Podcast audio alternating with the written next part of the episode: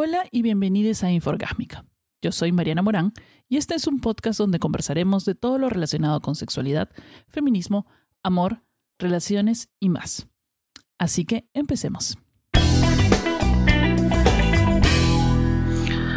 Hola, bienvenidos a otro episodio de Inforgásmica. Eh, el otro día había leído un artículo y me estaba preguntando por qué nos es tan difícil hacer amigos una vez que ya estamos llegando voy a decir a viejos, pero un poco adultos, ¿no? digamos que pasados los 30, la situación amical se vuelve un poco más complicada. No sé si a ustedes les ha pasado. No sé, desde hace cuánto tiempo no hacen un super pata, un amigo de verdad, no, no un amigo circunstancial, no eh, por ejemplo, no cuando cambian de trabajo y vuelven a ser nuevos amigos o nuevos patas, entre comillas. Los patas van y vienen, eso no son tus amigos. Tu amigo de verdad es una persona con la que de todas maneras te ves todos los fines de semana o que te comunicas por lo menos interdiariamente. Eso es un amigo y que compartes muchas más cosas que simplemente eh, el partido de fútbol o la noticia viral o el TikTok de la semana. Ese tipo de amigos se vuelve más difícil de conseguir o de encontrar o de entablar ese tipo de amistades a medida que nos hacemos un poco más viejos. Y me puse a pensar por qué es tan difícil acercarnos a la persona o establecer nuevos eh, vínculos o nuevas relaciones con ellos a medida que crecemos. Em, pues esto puede ser bueno o puede ser malo, ¿no? Lo usual o lo que nos podemos pensar usualmente es porque mientras más crecemos tenemos muchas más responsabilidades y más cosas que hacer, entre ellas nuestra familia eh, y nuestro trabajo y nuestros objetivos y nosotros mismos. Muchos de nosotros no tenemos ni siquiera tiempo para nosotros mismos. Entonces, ¿cómo vamos a pensar en ir a algún sitio para conocer nuevas personas o establecer nuevas relaciones con los demás. Muchos ya hemos perdido contacto porque no tenemos, porque nuestro tiempo no puede abarcar mantener relaciones con personas, sobre todo si las relaciones son superficiales, y no son relaciones realmente profundas o importantes. Entonces dejamos de escribir, nos distanciamos, perdemos comunicación con muchas personas. Entonces, ¿en qué momento, en qué momento voy a hacer un tiempo para poder conocer gente y hablar con otras personas? Entonces, eh, es muy difícil y también eso mismo hace que nosotros mismos nos pongamos barreras al vincularnos con la gente porque, mira, sabes que no voy a poder ser tu amigo o tu amiga, no voy a poder estar, este, hablar contigo lo suficiente, entonces nuestra actitud hacia la gente es, básicamente o profesional o de cortesía o relaciones superficiales cuando conocemos nuevas personas, ¿no? O sea, podemos intercambiar eh, Instagram, sí qué sé yo, y se queda ahí. El Instagram y las redes sociales también nos ha dado una herramienta para crear un falso vínculo en el cual mantenemos relaciones con las personas o nos mantenemos entre comillas conectados con las otras personas, pero no son nuestros amigos. Realmente esos 1300 personas que tienes en tu Facebook no son tus patas. No hablarás con una o dos, sabes la vida de todo el mundo, pero no son tus amigos. Y, y también esto que las relaciones creen este falso círculo, esta burbuja hace que nosotros pensemos que no estamos aislados y que evitemos vincularnos profundamente con las personas.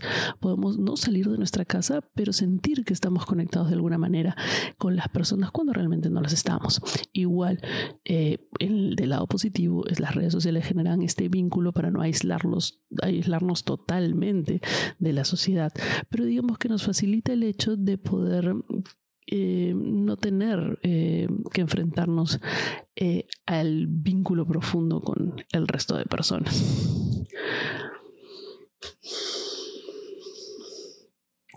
Otra de las cosas que ha cambiado nuestra vida es que cuando éramos niños o éramos adolescentes, pertenecer a un grupo o mantener una relación con un amigo o tener un grupo de amigos era algo que era básicamente un instinto de supervivencia. ¿no? No, teníamos mucho más tiempo libre y ese tiempo lo teníamos que vincular y teníamos que sociabilizar con las personas, ya sea a la fuerza, cuando nos meten en el colegio, o porque era una necesidad para nosotros encajar en un grupo, vincularte, tener un grupo para sentirte protegido en los lugares tan horribles como son los colegios. Em, y, y, por a medida de, punta de fuerza armabas este, amistad con un montón de gente. O sea, la mitad de la gente que conozco al colegio con la que fui amigas, no tenemos ahora el día de hoy ninguna cosa que nos vincule más que el haber estado en el mismo colegio, mismo salón. Y muchas de las amistades que formamos en el colegio es en base a eso, simplemente circunstancial. Te pusieron al costado mío en la clase y nos caímos más o menos bien, ¿no?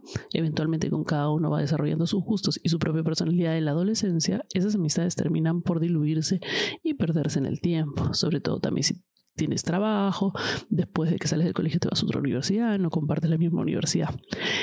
Mm, yo envidio mucho a aquellas amistades que realmente, o sea, amistades profundas que realmente han superado las barreras del tiempo y el espacio y a pesar de mm, encontrarse en distintos países, qué sé yo, siguen eh, siendo muy, muy, muy amigos y que nacieron en el colegio, ¿no? Un sitio y que básicamente muchas cosas no podrían no tener en común cuando empiezas la universidad, cuando creces, cuando creces y te vas al trabajo, más también formas amistad circunstancial, digamos, la misma carrera que tú, porque mejoras a compartir un poco más de aficiones que la del colegio. En la universidad, entre la salida del colegio y la universidad, hay muchos cambios y cosas importantes que trascienden en tu vida y decisiones y qué sé yo, y puedes em, usar estos vínculos y esta amistad como un apoyo, una persona que aconseja y eso hace que las personas se vinculen mucho más. Las amistades más fuertes generalmente nacen en el periodo universitario o en los primeros momentos del trabajo, amistades laborales que se convierten en más que eso una vez que entramos al trabajo, ya nuestra relación son 50% circunstancial, porque la verdad que hay muchas veces en las oficinas, por más que tengas em, las mismas aficiones laborales, que, que todos, por ejemplo, en mi caso, no, que todos sean diseñadores o que todos pertenezcan al mundo del teatro, em, esa es la única cosa que los vincula, ¿no? Cada persona es diferente y eso no quiere decir que tus amistades del trabajo sean tus patas patas simplemente están ahí por el trabajo. Y cuando uno ya tiene trabajo, empieza a formar relaciones y vínculos emocionales con otras personas, tiene pareja, hijos, y ya tu mundo se vuelve más un núcleo familiar, ¿no? Tu mundo revuelve en un núcleo familiar si es que tomaste la decisión de formar una familia o tener una pareja. Igualmente, si tienes solo una pareja y no tienes una familia grande, no tienes hijos, eh, tu vida también básicamente empieza a carecer de tiempo para formar relaciones con otras personas o relaciones amicales y también como para empezarlas. Pero entonces, ¿qué puedes hacer al respecto? Si tú dices, necesito, quiero conocer más personas. Es una cosa que me pasa a mí. Yo amo conocer personas nuevas. Por más que no forme vínculos eh, profundos con ellas, me encanta conocer personas nuevas, intercambiar experiencias con ellas.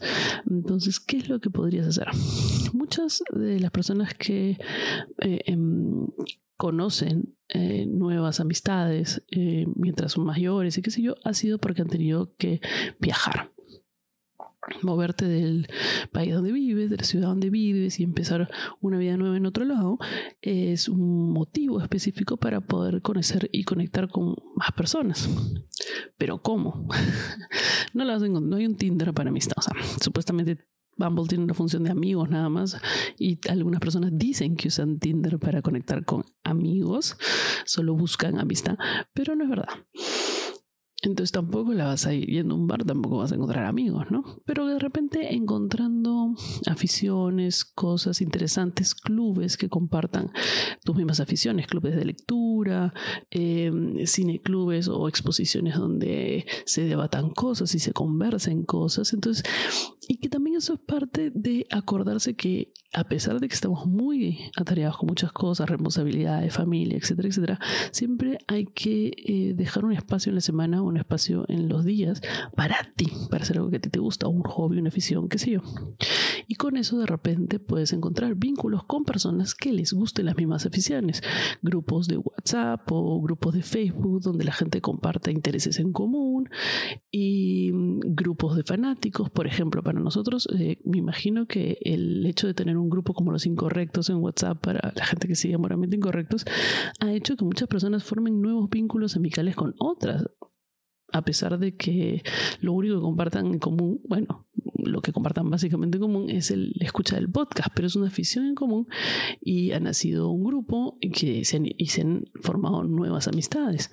Entonces de repente si a ti te gusta un podcast en particular, un un equipo en particular, una serie en particular, el fandom o los grupos que se reúnen puede ayudarte a encontrar personas que compartan las mismas aficiones que tú.